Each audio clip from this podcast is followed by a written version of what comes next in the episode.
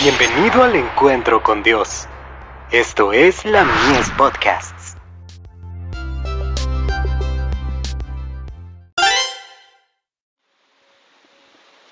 La fe por la cual vivo. La primera promesa de redención. Y enemistad pondré entre ti y la mujer, y entre tu simiente y la simiente suya. Esta te herirá en la cabeza, y tú le herirás en el calcañar. Génesis 3, verso 15.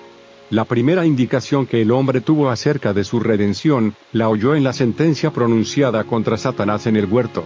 El Señor declaró, y enemistad pondré entre ti y la mujer, y entre tu simiente y la simiente suya. Esta te herirá en la cabeza, y tú le herirás en el calcañar.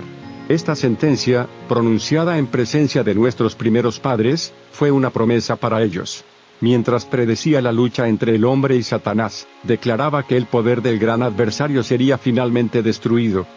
Se les aseguró a Adán y a su compañera que a pesar de su gran pecado, no se les abandonaría a merced de Satanás. El Hijo de Dios había ofrecido expiar, con su propia vida, la transgresión de ellos se les otorgaría un tiempo de gracia y, mediante el arrepentimiento y la fe en Cristo, podrían llegar a ser de nuevo hijos de Dios. Historia de los patriarcas y profetas. Páginas 51 y 52. En cuanto existió el pecado, hubo un Salvador. Cristo sabía que tendría que sufrir y, sin embargo, se ofreció como sustituto del hombre.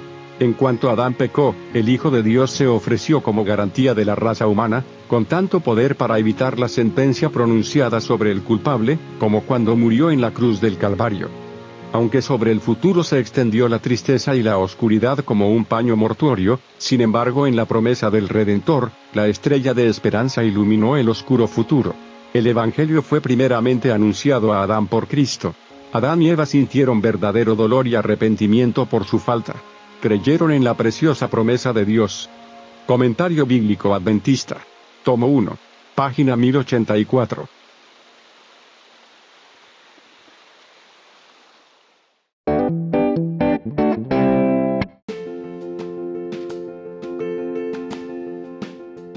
Visítanos en www.ministeriolamies.org para más contenido.